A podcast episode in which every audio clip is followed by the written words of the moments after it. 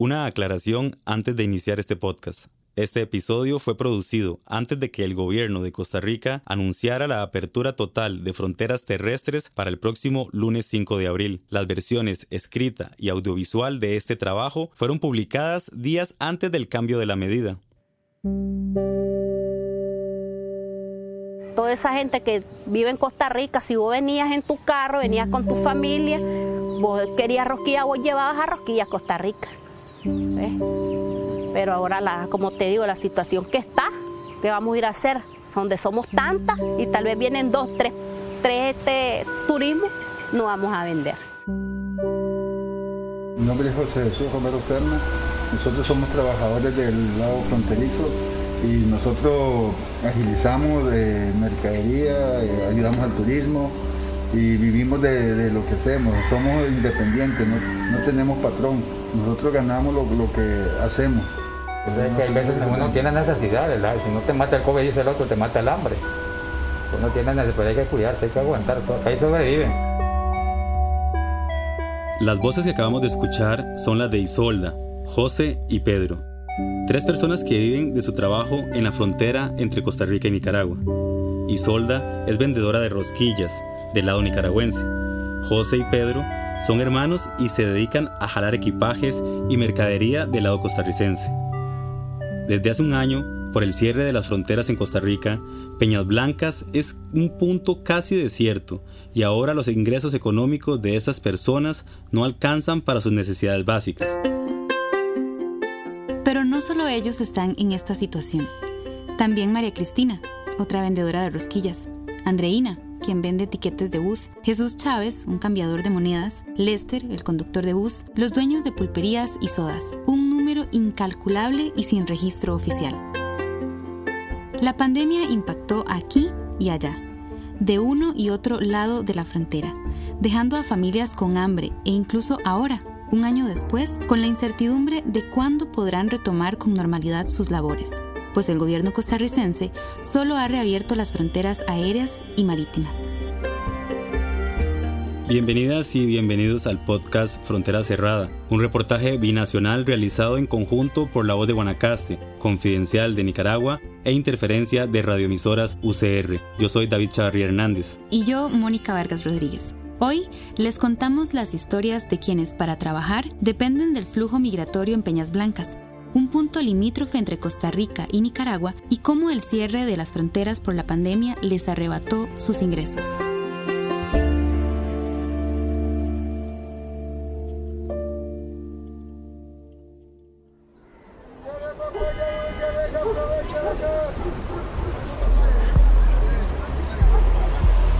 En la frontera entre Costa Rica y Nicaragua, muchos dividen el tiempo entre antes y después de la pandemia. Hace un año, cuando apenas el virus empezaba a circular, así se escuchaba el ambiente en el puesto fronterizo de Peñas Blancas, en Guanacaste.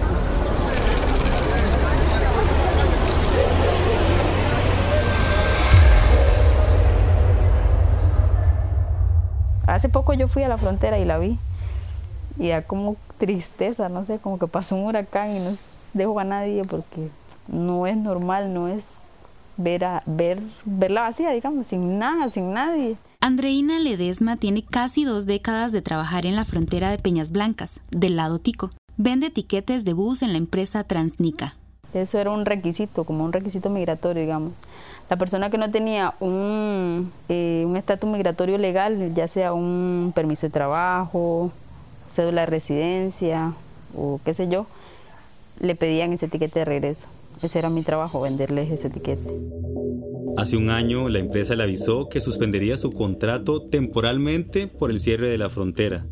Y ese día yo me recuerdo, fui a trabajar normal, llegó el jefe de nosotros inmediato, me dijo que iban a cerrar la frontera un mes, que, que nos fuéramos para la casa y que ellos nos seguían llamando. Y ese mes se fue un mes, dos meses, tres meses, cuatro meses y ya ahora casi un año. Andreina tuvo que buscar otra manera de generar ingresos para poder pagar los gastos de su familia. Ya, y tenía que buscar qué hacer algo, algo que hacer y, tenía ese carro ahí, lo tenía atrasado porque no lo había podido llevar a revisión. Y fui, lo puse al día y empecé a piratear.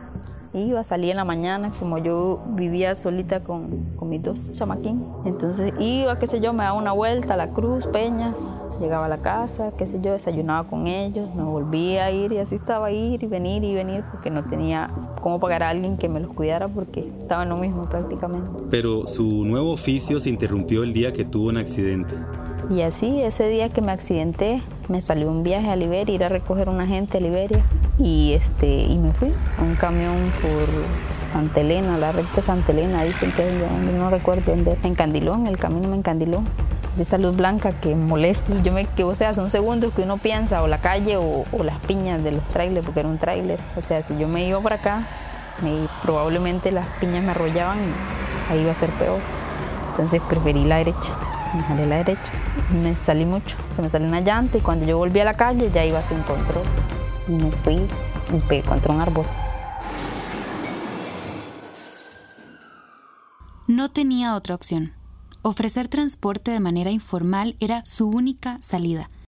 En la empresa de buses donde trabaja, no le han informado si hay alguna fecha para el regreso a labores. Solo una vez me llamaron a ver si acaso me había dado COVID y me había muerto. El gobierno nunca explicó con claridad sobre las razones para mantener el cierre terrestre mientras sí se permitía el ingreso de turistas por avión. El Ministerio de Salud se limitó a decir que el equipo técnico valora constantemente los riesgos y la cantidad de tránsito de esa frontera. Así lo explicó el jerarca de salud Daniel Salas en conferencia de prensa el pasado 22 de enero uno también pues tiene que tener eh, la realidad de todo lo que está pasando al, ingreso por tierra. No solamente vienen de los países vecinos, sino que vienen incluso de otros países y vienen en recorridos muy largos, ¿verdad? Donde vienen incluso algunas veces en condiciones muy precarias, ¿verdad? Sanitarias y que también eso pues aumenta un riesgo importante de la transmisión. Entonces todas esas consideraciones, esas variables se toman en cuenta porque como le indico, no solamente son los que vienen del país vecino, sino que vienen incluso desde trayectos inferiores en el sur o superiores en el norte. Pero el hambre no sabe de explicaciones a uno u otro lado de la frontera. En Nicaragua. Ahora esto está más duro, entre más días más la situación está más dura. Y entonces, ¿qué se podrá hacer más? Aguantarse ahí, a ver hasta cuándo abran, porque ese es lo que nosotros esperamos. Dice María Cristina Cáceres, una vendedora de rosquillas que trabaja en Peñas Blancas, del lado nicaragüense. Con ella coincide su colega Isolda Castro. Ya un año que no trabajamos nosotros y, y vos sabés que uno necesita trabajar porque hay dependemos de, de, mis hijos, dependen de nosotros también, porque si no trabajamos ellos no comen y no van al colegio. Del lado de Costa Rica, la situación también impacta los bolsillos y mantiene refrigeradores y estómagos vacíos. Así es para Pedro Vargas. Pues se diga, a veces no puede dormir uno pensando en cosas, qué vas a hacer mañana, qué vas a hacer esto, el otro, te levantas con que vas a trabajar y no vas a trabajar.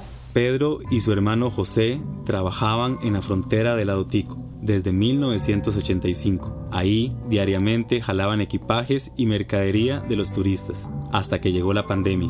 Ahora ambos se las ingenian haciendo mandados o arreglando aparatos, todo con tal de que a la hija y el hijo de Pedro no les falte comida. A veces no tengo ni mil colones. Sí, veces yo tengo, si yo tengo algo, algo ahí voy, veo, veo qué es lo que necesitamos ahorita, voy al corro, a ver si tengo, voy a comprar para ahí, vamos a ajustarle porque...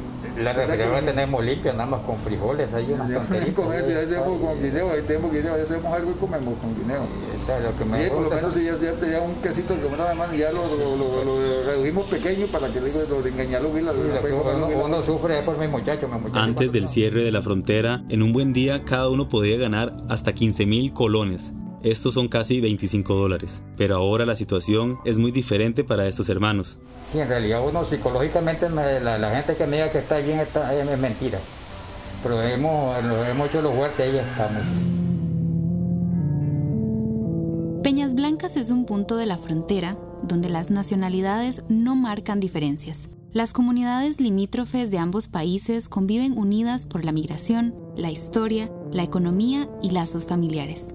Ahora, además, están unidas por el golpe económico de la pandemia, que afecta a estas familias y también las finanzas de los gobiernos locales fronterizos. Durante el 2019, antes de la pandemia, a diario cruzaban poco más de 3.000 personas por Peñas Blancas, pero desde el cierre de la frontera el número cayó a menos de 700 personas, según datos proporcionados por Migración de Costa Rica. Esos viajeros deben pagar un impuesto de salida que genera ingresos al municipio de la Cruz de Guanacaste, como explica el alcalde de esa localidad, Luis Alonso Alán. Es un impuesto por, por las salidas de personas de Peña Blanca, que es de 5 dólares, de los cuales el 50% eh, son para la Municipalidad de la Cruz como cantón fronterizo. Para el 2020 se previó que el ingreso por ese impuesto sería de 1.300 millones de colones, o en dólares unos 2 millones. Sin embargo, solo se recaudó la mitad. En lo que va de este 2021, la municipalidad no ha recibido ni un colón por ese rubro. El alcalde de la Cruz explica que el impacto de la COVID-19 también afectó otro tipo de ingresos. Por ejemplo, de ingresos por patentes y la morosidad se incrementó.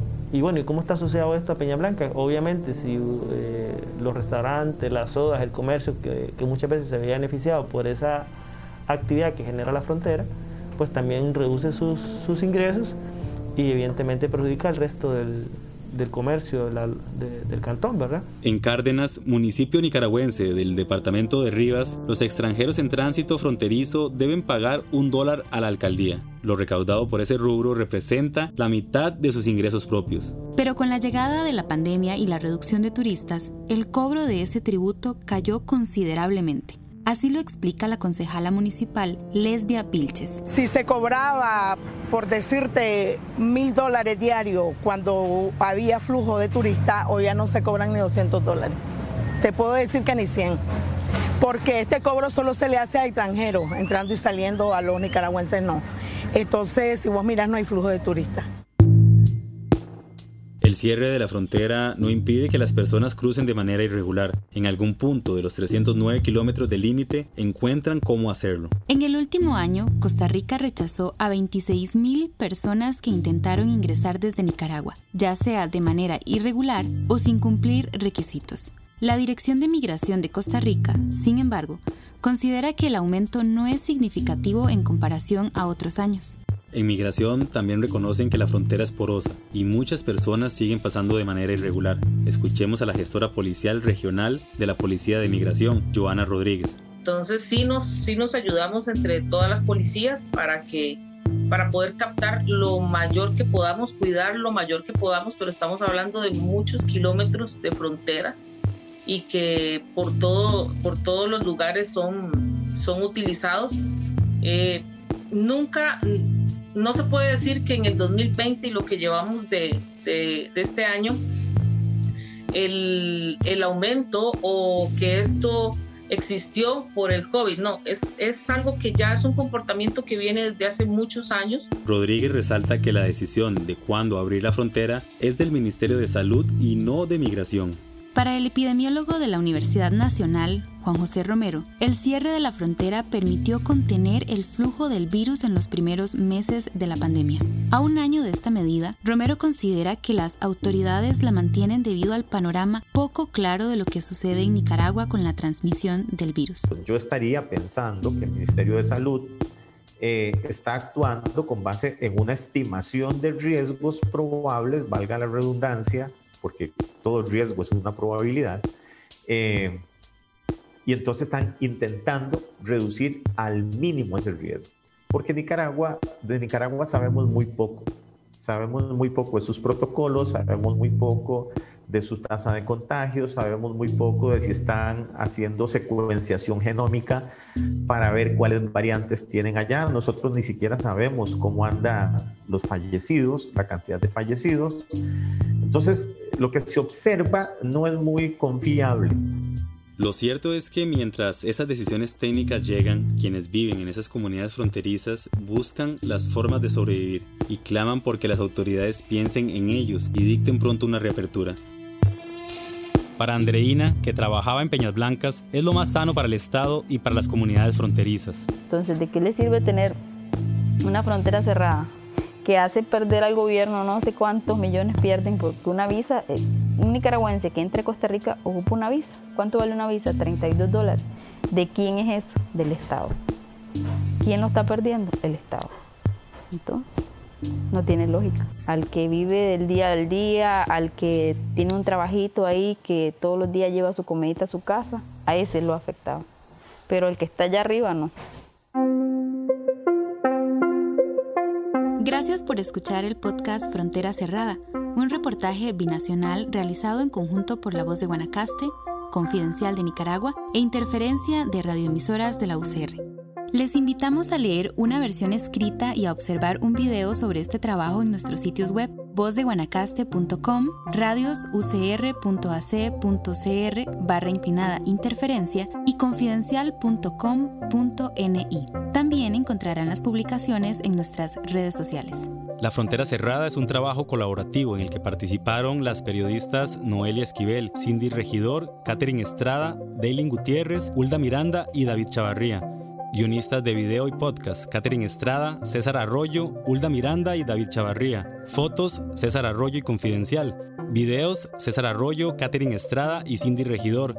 Edición de textos, Arlen Cerda, María Fernanda Cisneros y Hulda Miranda. Edición de audio y montaje de podcast, Sebastián Avendaño. Artes y gráficos, Roberto Cruz y Confidencial. Locución de podcast, David Chavarría y Mónica Vargas Rodríguez.